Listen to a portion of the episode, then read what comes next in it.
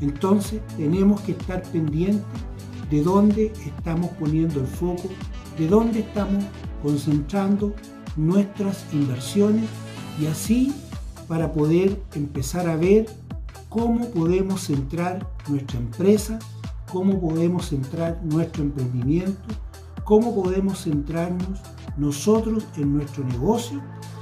Tenemos que estar constantemente monitoreando ese tipo de situaciones. Si tú estás en ese tipo de negocios que acabo de mencionar, tienes que tener cuidado. Si tú no estás en ese tipo de negocio y estás con tu dinero sin ningún problema y estás bien enfocado, bueno, es sumamente importante porque lo que viene en el otro bloque te voy a explicar qué podemos hacer y finalmente tú vas a lograr ver desde una perspectiva diferente. Por eso es importante que el que tenga el dinero ahorrado y esté bien centrado en su negocio, tiene todas las posibilidades para seguir creciendo, seguir expandiendo y seguir cosas, seguir haciendo cosas realmente increíbles. Entonces, si tú eres la persona que está invirtiendo en los proyectos anteriores, el proyecto que no da rendimiento, el pasatiempo que genera puros gastos y también ese futuro proyecto de inversión que estamos diciendo que es una inversión porque todavía no es una investigación real. ¿Por qué? Porque cuando se convierte en una investigación real es cuando tú ya diste todos los pasos.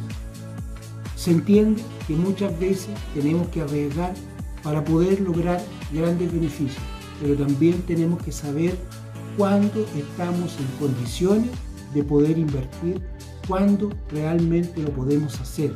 Porque si no lo podemos hacer, es mejor contraerse y empezar a ver dónde tenemos los grandes problemas y empezar a focalizar nuestra fuerza, a focalizar nuestra energía en esas cosas que hoy día tenemos que empezar a recuperarlas. Y cuando hablo de empezar a recuperarlas, es empezar a tomar dos decisiones. Primero, saber si vamos a seguir con esa inversión. Y segunda, es saber si la vamos a desechar y vamos definitivamente a hacer la pérdida. Y esa pérdida igual vas a tener que empezar a recuperarla. Y cuando tú vas a comenzar con ese proceso de recuperación, puede que la inversión haya sido muy elevada y tú vas a tener un tiempo no menor de inversión de tus ahorros para tapar ese tremendo hoyo que te dejó ese futuro negocio, ese pasatiempo y esa futura innovación que tú pensabas hacer o investigación que tú pensabas hacer.